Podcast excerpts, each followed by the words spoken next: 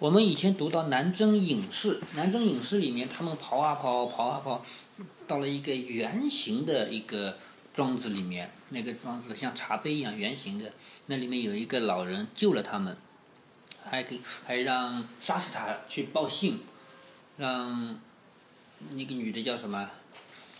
阿拉维嗯，斯。对，阿拉阿拉维斯在这里养伤，还有两匹马。这个时候，不理那匹马他觉得很惭愧，呃，在有危险的时候，在后面有一个女孩子和一匹母马有危险的时候，我居然没有停下来救他们，我很惭愧，是不是？而莎士塔去了。对，莎士塔勇敢的跳下来去救他们，所以布里他自称自己原来是一匹战马，而且是纳尼亚的会说话的马，居然在危险的时候，他他都没有跳下来去救别人，他没有谁停下来都有自己的缺点呐、嗯，我觉得也是，谁都有自己的缺点。好，第十一章，不受欢迎的同路人。同路人就是一起走的人，不受欢迎的同路人。莎士塔穿过门，这里讲到莎士塔了。莎士塔穿过门，但见前面一个青草萋萋的山坡，就是一一一个山坡上长长满了青草，还有些石楠往上蔓延到一些树木附近，石楠是另外一种植物啊，往上蔓延到一些树木附近。如今他没有什么事情要考虑的，也没有什么计划要制定，他只要飞跑就是了啊，飞飞跑也够他受的。他的四肢战战兢兢，他的手和脚四肢已经战战兢兢，有的时候比较怕啊，哎呀，跑的跑的时间很长很累，他已经在沙漠里走了一天两夜，然后到了山上又走了一天，现在已经是第二天了，第三天了啊，他的四四肢很累很累，两肋开始剧痛，就是这两边，这两边开始痛，汗珠不断的滚到眼睛里来，啊，弄得两个眼睛又疼痛又模糊不清。你有没有汗流到眼睛里过？没有。汗，我们人出的汗是盐水，是咸的。如果说汗流到嘴里的话，你是、嗯、怎么这么咸啊？比我们妈妈烧的菜还咸，汗就是这样咸。但是如果汗流到眼睛里呢，眼睛是疼的，因为我们眼睛是怕咸水的。对了。嗯。眼睛。我们眼睛怕咸的水啊，我们眼睛洗脸只能用淡水洗。对了，嗯、呃，就是呃，就是呃，还有一次，呃，呃，还用盐水洗，呃，洗脸，就是跟眼睛有关的，这是怎么？那是那是眼睛有有了炎症啊、红眼的时候，用用盐水来消毒的，对吧？那只能闭着眼睛洗洗外面啊。汗汗珠不断的滚进眼睛里，弄得两眼疼痛而又模糊不清。他的脚步也不稳了，不止一次，他的脚踝撞在凌乱的石头上啊，那个石头长那个乱七八糟的石头，脚踝撞上去了。现在树木比刚才浓密了，更多的空地里长着欧洲蕨，就是一种小小的草，欧洲蕨。太阳已经落山，可并没有使这个地方凉快一些。却使它变得炎热和暗淡，就是又热又黑暗啊！苍蝇也比平常多了一倍。莎士塔的脸上爬满了苍蝇，他甚至并不设法去驱赶它们，因为要因为他要做的事情实在是太多了。突然，他听到了号角的声音，不是像塔什曼城里那种震人心的响亮的号角，而是而是一种欢乐的呼唤。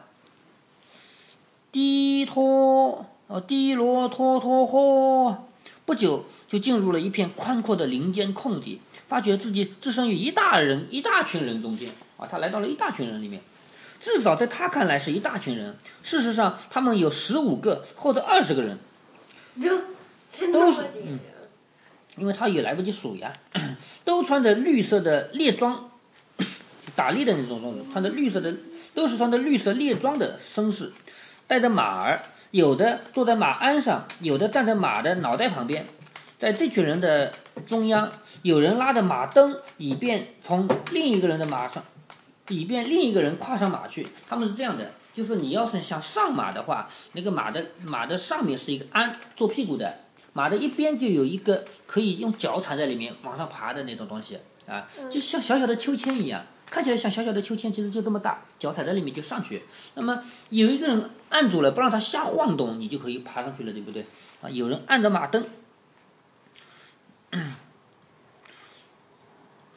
那位人家伺候他上马的人，你可以想得出，就是最兴高采烈的肥胖的，生着苹果脸的和呃和闪烁眼睛的国王，也就是别人扶着马灯不让他晃，让那个人上马，那个人应该就是国王。沙斯塔一走进国王的视野之内，就国王就把他上马的事情全忘了。啊，他向沙斯塔伸出双臂，这样伸出双手，脸上容光焕发，用那仿佛来自胸膛深处的洪洪亮的声音叫了出来。为什么国王看见沙斯塔很高兴？你知道吗？不知道。你忘了沙斯塔和他的王子长得很像，是不是？他们已经被弄错过一回了，在前面的塔什班城，塔什班城，呃，苏珊、埃德蒙已经已经把他当成科林王子了。这次又把他当成克林王子了。他说：“克林，我的儿子，而且步行，呃，你还是步行的，没骑马，步行，而且衣衫褴褛，就是你衣服都是破的。怎么？不？”莎士塔摇晃着脑袋，气喘吁吁地说：“不是克林王子，我我知道我长得跟他像，我在塔什班城见过王子殿下，我来，我带来王子的问候。”国王目不转睛地瞧着沙斯塔。脸上露出异乎寻常的神情，就是脸上看起来很奇怪一样。你是国王伦恩吗？沙斯塔气喘吁吁地说道。也不等对方回答，便继续说下去了。国王陛下，快跑！安德瓦，关上城门，敌人扑过来了。拉布达什和二百人马。孩子，你电话靠得住吗？旁边一位绅士问。我亲眼目睹的，沙斯塔说。我看到了他们，我从塔什班一路上跑和他们赛跑过来的，啊，徒步行走吗？那位绅士稍稍掀了一下眉毛，他不相信，因为你要是一两脚跑过来，你怎么跑得过人家军队呢？是不是？肯定不是，嗯，是骑马来的。他说骑马啊，马在隐士家里。沙斯塔说，别再问了，阿达，呃呃，达兰。国王伦恩说，我从他脸上看到了真实情况。绅士们，我们必须快马加鞭，给这孩子匹备用的马。朋友，你能骑马跑快吗？他们出来出来打猎的人啊，或者出来打仗的人，每一个人都带两匹马，因为马上面背着一个人跑是累的，跑着跑着他跑不动了，就立即换一匹马，然后让让那匹马空着跑，就没有人。这样的话，他们就一直可以快速前进，对吧？对了，假如他备用的马也累了呢？呃，如果是急行军的话，古代打仗如果要要一天一夜赶出去几百里路打仗的话，那就一批人一个人三匹马。当然也还是要休息，跑一段路之后还是要停下来吃，让马吃吃草什么的，还是要停。但是肯定比一匹马跑得快，对吗？他说给这个朋友一匹，给这个小孩一匹备用马，意他们是有备用马的。小朋友，你能骑马快跑吗？马牵过来了。作为回答，沙斯塔把脚踏在马蹬上，很快的就坐到了马鞍上。他这一次来已经学会骑马了，本来他是不会的。嗯，在最近几个星期里，他又步里引导着，已经跨上马背一百多次了。他第一夜爬上马背时，布利说他简直像爬上了一个干草堆。现在的情况可大不相同了。现在他已经成长成一位勇敢的一个战士了。他既骑马骑得好，而且他还会勇敢地救另外一个女孩。他很高兴地听到达达兰爵士对国王说道：“这孩子骑马的姿势有真正的骑士风度，陛下，我保证他身上有贵族的血统。”他的血统是呀，这就是关键。国王说，他重新目不转睛地瞧着沙斯达，瞧着他灰啊沉着的灰色眼睛里露出一种探寻的神色，就是要问他的这种神色，几一种几乎如饥似渴的神色，就是他急着想知道这个人的血统。这个人，这个小孩肯定不是卡勒蒙的，因为卡勒蒙的人长得是黑黑的。他是纳尼亚的。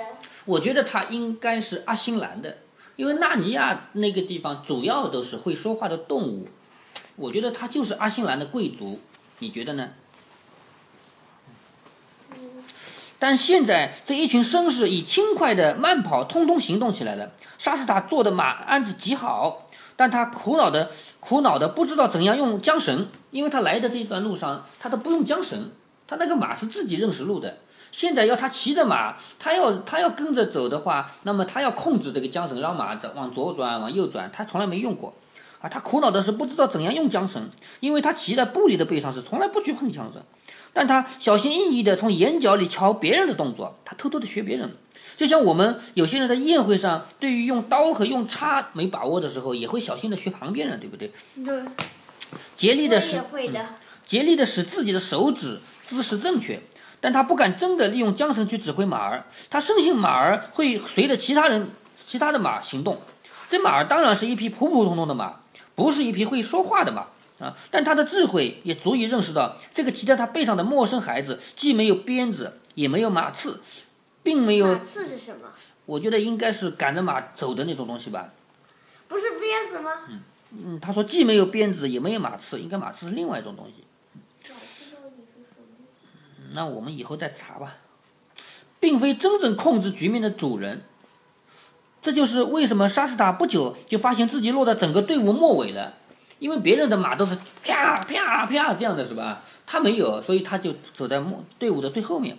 即使如此，他还是跑得挺快。现在已经没有苍蝇了，苍蝇肯定追不上马了。嗯，佛面的空气是清新的，他也恢复正常的呼吸了，而且他报信的使命已经完成。自从自从到塔什班城以来，仿佛已经是很久以前的事了。其实从塔什班出来才三天，对不对？好像才两天，我觉得才两天。他说他感觉已经是很久以前的事了啊！自从到达塔什班城以来，他第一次感到很快乐啊！他抬头仰望，瞧瞧已经离山顶多近了。使他失望的是，他根本就看不到山顶，但见一大片模糊的灰色向他倾泻而下。以前他从未在从未在山野里待过，眼前的景色使他诧异，奇怪也就是，这是一大片云。他跟自己说道：“一片正在下降的云。待在这儿的群山之中，人确实是在天空中了。我就要看到云里边是什么样了，多有趣啊！我曾时常想弄个明白，我以前经常想弄个明白，云里面是什么？在他左边的地，左边的远方，稍稍的向他背后一点的地方，太阳开始落山了。”左边太阳落山，他现在往哪边走啊？他应他是应该往南走吗？嗯，你觉得呢？太阳在左边落山，你自己想想看呢？呃，走，那么呃就是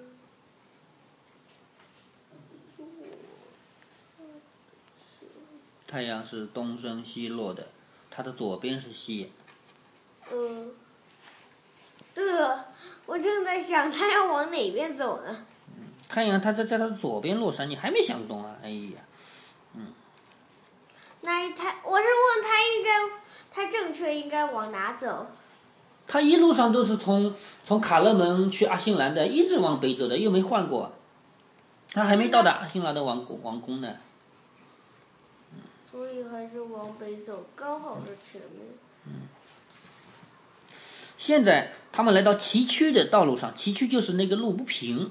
崎岖的道路上正在加快驰骋的速度，但沙斯塔的马儿仍旧落在最后啊！有一两次逢到大路拐弯的时候，现在大路两旁都是连绵不断的森林了啊！有那么一两秒钟，他望不见前面的马了。你说在转弯的地方一转过去，他已经看不到别的马了。接着，他们进入了大雾，或者说是大雾滚滚，把他们吞没了。世界变得灰蒙蒙的。沙斯塔不曾认识到，处在云雾中竟会这么寒冷。这么潮湿，在云雾里面是大雾把整个人吞没了，而且很寒冷、很潮湿，也不知道今晚上会这么黑暗。灰色以及惊人的速度变成了黑色，灰色以惊人的速度变成了灰呃黑色了。纵队，纵队的前头，纵队是什么意思呢？就是很多人排成横这样的队伍，请叫纵队；排成这样的队伍叫叫呃横队、行队。他们叫他们现在是这样纵队走的。纵队的前头有人不时地吹号角，呜，每一次号角声传来时，都比上一次远了一点儿。现在他没法看到别的人马了，但只要他再转过弯去，就立即可以看到他们。但当他转过弯来时，却仍旧看不见他们。事实上，他压根什么也看不见。现在他的马儿是在散步了，赶上去，马儿，赶上去！沙斯塔说。然后传来了号角声，可是十分轻微。布里总是祝福他。必须用脚，用脚跟朝着外边。沙斯塔由此养成一种概念：如果他让，如果他让脚跟戳到马的两肋上，就会发生可怕的事情。他觉得此刻倒可以试一试。也就是他平常骑在布里背上的时候，布里让他把脚跟朝外，我觉得肯定是怕他踢着。他觉得此刻可以试一试。听着，马儿，他说：“如果你再不快跑，我，你，你可知道我要干什么？”我要用脚戳到你的两肋里，啊，我真的干得出来。然而这马儿不理睬他的威胁，所以沙斯塔便稳稳地坐在马鞍上，牙齿咬紧，双膝夹紧，使劲地用两脚狠狠地刺马的两肋。唯一的效果是，那马儿爆发出一阵装模作样的小跑，才跑了五六步，又变成散步了。现在天色已经十分黑暗，他们似乎已经不再吹响号角了。唯一的声音是不断从树木的枝丫上滴下来的水声。哦，我想，哪怕他步行也会走到某个地方吧。沙斯塔跟自己说道：“我只是希望我不要碰到拉布达什和他的人马。”他继续走了，仿佛很长时间，走的始终是那种散步。他开始憎恨那马儿，他开始觉得十分饥饿。不久，他来到一个岔路口，他正在琢磨着哪一条路通向阿瓦德。这时，他背后的一阵声音使他吃了一惊，原来是马儿奔腾的声音。拉布达什，沙斯塔心中想到，他没法猜测拉布大师会走哪条路，但如果我走这一条，沙斯塔跟自己说道，他说不定会走那一条。如果我待在这个岔路口，我一定会被他们逮住的。他下了马，尽最大的力量，赶紧牵着马，沿着右边的路去。在这个岔路口肯定是要被抓住的。他不管选一条路嘛，还有一半的机会，是不是？骑兵的声音迅速的越来越近，一两分钟之内，沙斯塔便觉察到他们已经在岔路口了。他屏息静气，等着他们，等着看他们走哪条路。传来一声低沉的声音：“停止前进。”接着下来片刻之间，都是马的声音，是马鼻子里喷着，马鼻子里喷的屁鼻息。马蹄刨着地面，哒哒哒哒，吧嗒吧嗒的咬着马嚼子，就是马嘴里的那个东西，以以及被轻轻拍的马脖子等等。有个人说话了：“我们大家注意了啊！”这声音说道：“我们现在离城堡不到八分之一英里了，牢牢记住命令。我们一旦进入纳尼亚国境，太阳出来的时候，我们会到达的。我们要尽可能的少杀人。”在此番冒险行动中，你们要把每一滴纳尼人的纳纳尼亚人的血看得比你们自己的一家人的血还要重要。加仑呢，就是一种一种呃凉的尺寸尺度。我们就平常我们会说一升一升水啊什么的，对不对？加仑也是一种这样的单位。啊，也就是说，他上一次开秘密会议的时候，你还听还记得前面读到吗？就是他的爸爸，就是那个叫斯蒂罗克。叫他到了纳尼亚，请尽量少杀人。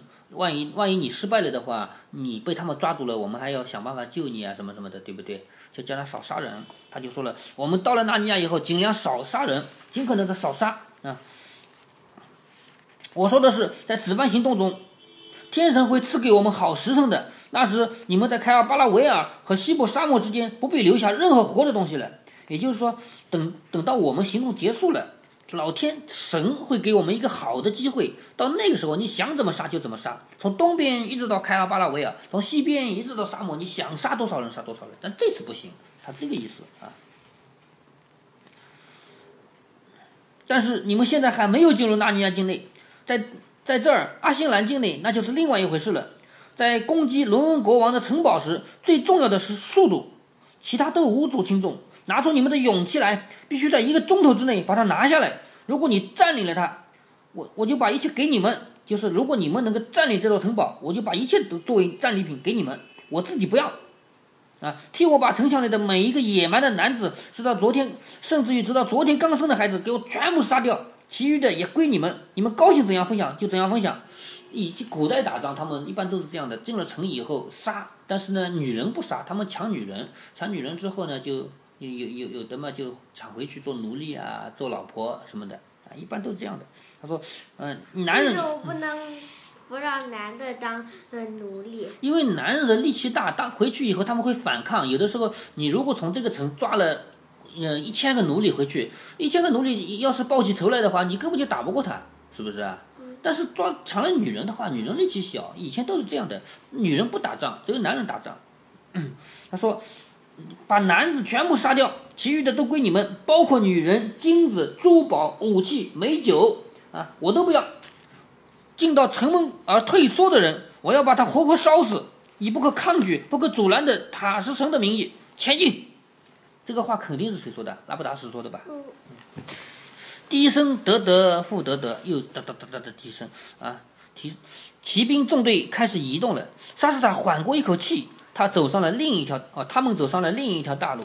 沙斯塔认为骑兵纵队花好长时间才过去，尽管他整天讲着想着二百人马，他可并没有熟悉他们究竟有多少人，因为这个二百人呢是他们两两个女孩子在会议室里偷听到的，偷听说他要带两百个人马出去，究竟是多少人他也没看出来，他也不知道。最后，骑兵纵队的声音终于消失了。他再次单独听着树木枝头的滴水的声音。现在他知道阿瓦德去从哪条路走了，因为骑兵走的路肯定是对的，是吧？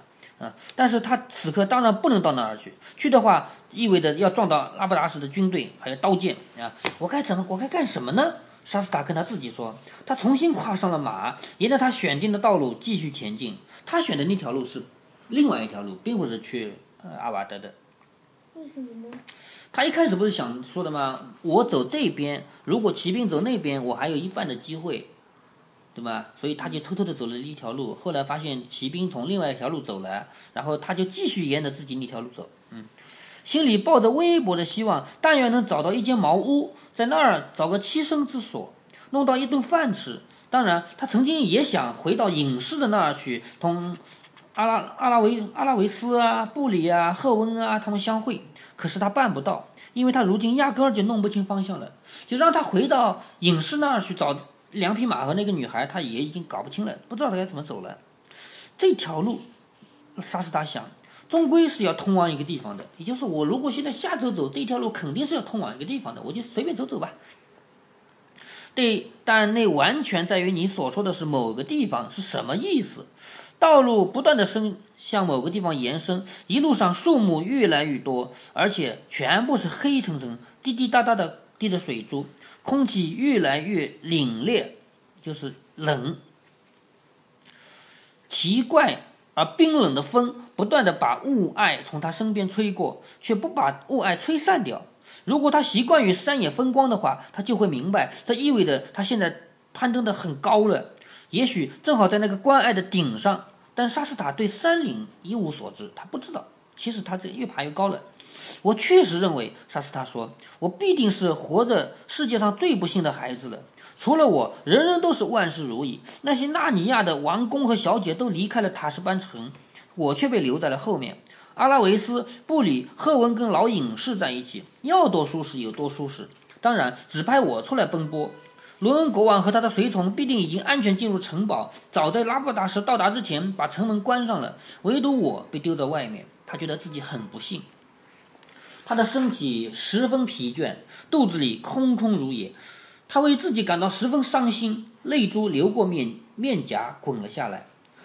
结束这一切伤感是一种突如其来的狂恐，惶恐，就是他本来在伤心的，忽然之间有一种。惶恐就是很可怕的事情，让他结束了伤感。沙斯塔发现有个人或者动物正在他身旁行走，周围漆黑一团，他什么也看不见。而这个人或者动物走得那么安静，他听不见什么脚步声，他听得见的是呼吸声，他只听见呼吸声，听不见脚步声。他的隐身同伴的呼吸似乎规模很大。沙斯塔得到的新印象是，他是个庞然大物，他是逐渐注意到这种呼吸的。因而，他确实不知道他已经存在了多久。这是个可怕的、震惊的。他忽然听到旁边有个呼吸声，没有走路的脚步声。他脑子里忽然想起，很久以前他就听说过北方的各国有巨人。他惶恐地咬着嘴唇。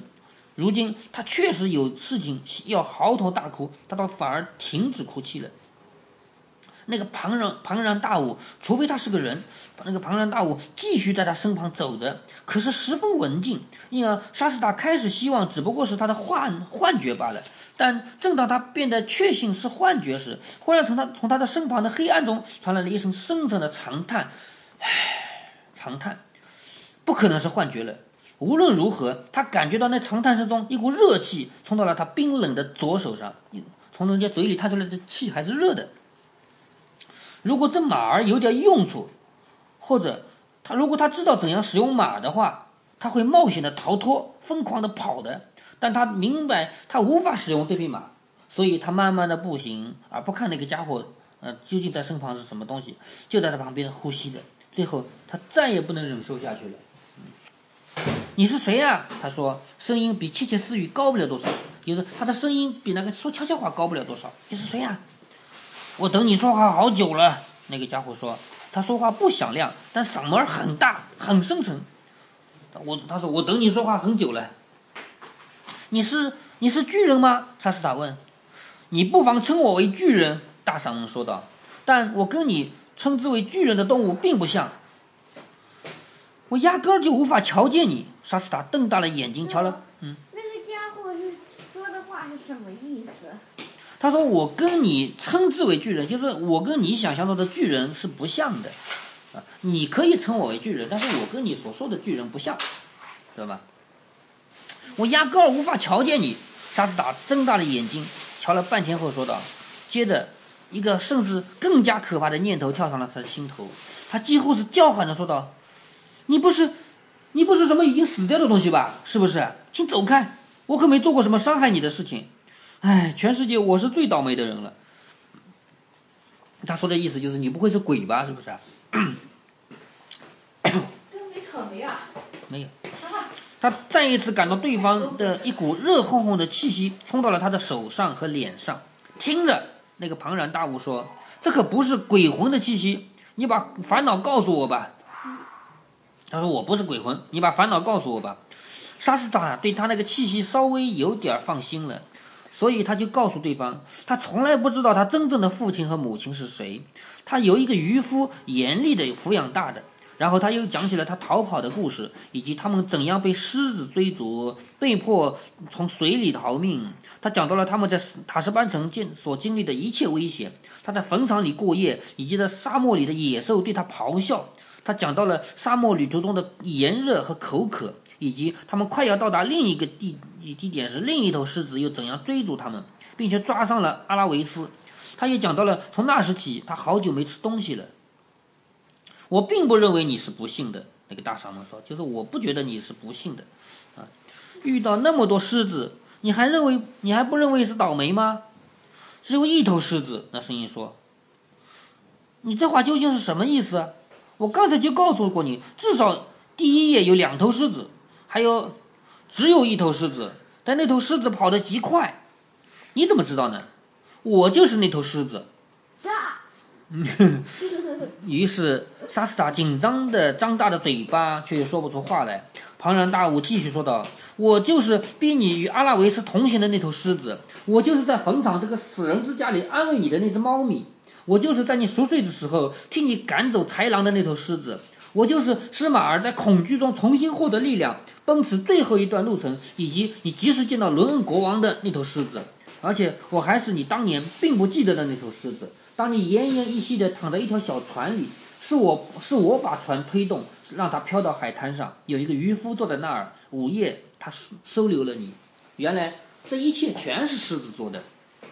狮子最初把他的原来它是只狮子。嗯，就是最初他这个船，渔夫不是说吗？船过来的时候，里面的那个大人已经死掉了，就剩一个小孩还活着。那个船是怎么过来的呢？原来那个时候就是狮子推过来的，对不对？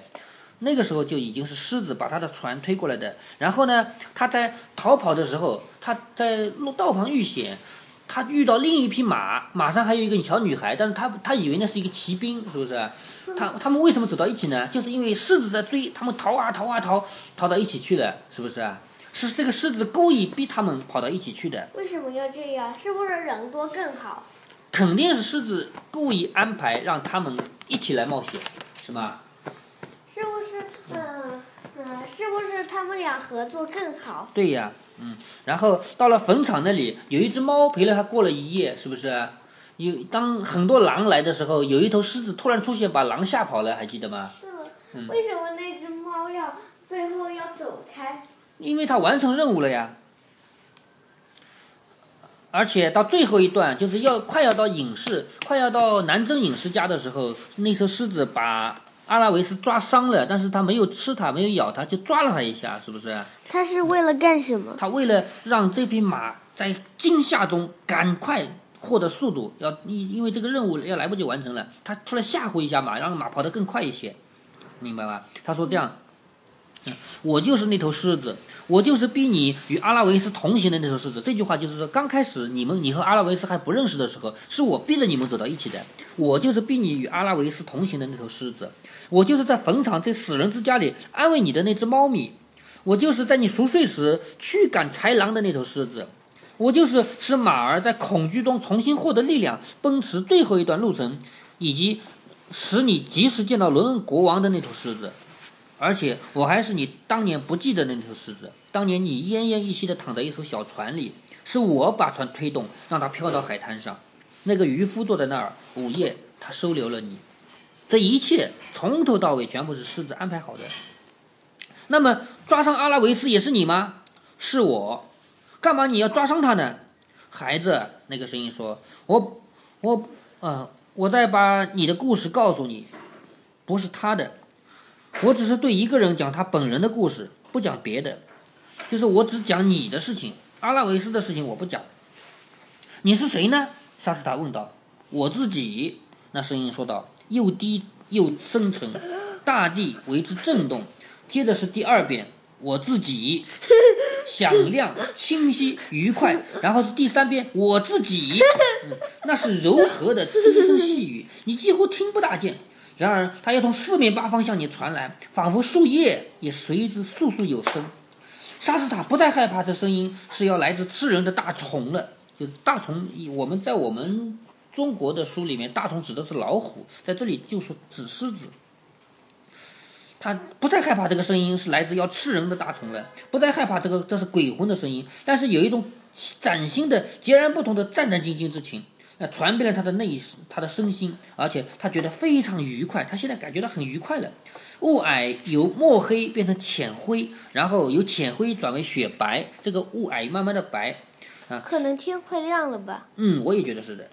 这个变化必定是好些时候以前就已经开始了，但是在他和庞然大物交谈之际，他一直未留意其他任何东西。现在他周围是一片白色。成为一种熠熠发光的白色了。他开始眨巴着眼睛，他听得见前面有些什么地方鸟儿在啾啾啊。他知道黑夜终将过去。现在他能十分容易地瞧见马的脑袋、耳朵和鬃毛。一道金光从左边落在他们身上，他以为那是太阳光。他转过头来，看见身旁行走的一头狮子，比马儿还大。马儿似乎并不怕他。要要不就是看不见它。原来金光发自那只狮子身上，没有人看到过比这更可怕或更美丽的东西了。发着金光的狮子。幸亏沙斯塔一直生活在卡勒门南方边远地区，没听到过塔什班城里窃窃私语的传闻。一个可怕的纳尼亚魔鬼化身为一头狮子，因为在卡勒门的人，你还记得前面的前面那个密室会议里面吗？就是。他们的国王叫斯蒂罗克，对吗斯蒂罗克他们说到纳尼亚的时候，他们为什么不敢进攻纳尼亚？就是怕这头狮子，对吗？他们想要攻打纳尼亚，但是他们怕。那头狮子是指谁？你说呢？你说这个狮子是谁呀？我们已经读了几本了。对呀，肯定是阿斯兰啊。他们他们一直嗯，在卡勒门王国，他们一直说这头狮子是恶魔。其实，进到了纳尼亚，你知道的。这头狮子不是恶魔，而是一个很好、很善良的狮子。但卡勒门的人不这样认为啊，对不对啊？嗯，卡勒门的人，呃，就是塔什班城里的人，他们经常传闻什么呢？有一只可怕的纳尼亚魔鬼化身为一头狮子。关于阿斯兰的真正的故事，关于伟大的狮子、海外皇帝之子、纳尼亚国和诸大国王之间最高的国王真正的故事，沙斯塔当然是一点也不知道。幸亏他不知道，要不然的话，他一直相信这是一个恶魔的话，他肯定会怕这个狮子，对不对啊？但他对狮子的脸瞧了一眼后，他就翻身下马，跪倒在狮子脚边，说不出什么话来。但那时他也不想说什么话，而且他内心明白，他无需说什么话。诺达国王之最高国王，这个就是很多国王的最高国王，就是狮子，向他俯下头来。它的鬃毛散发出奇怪而庄严的香气，下垂在沙斯塔的周围。它用舌头舔舐舔它的前额，它扬起脸来，他们相对而视，就对对看着。接着，雾霭的雾霭的苍白光芒和狮子像火一样的光芒立刻混在一起，化作一片光滑的漩涡，急拢收缩，终于消失无存了。莎斯塔独自在蓝天下的芳草萋萋的山坡上，鸟儿在鸣唱。第十一章结束。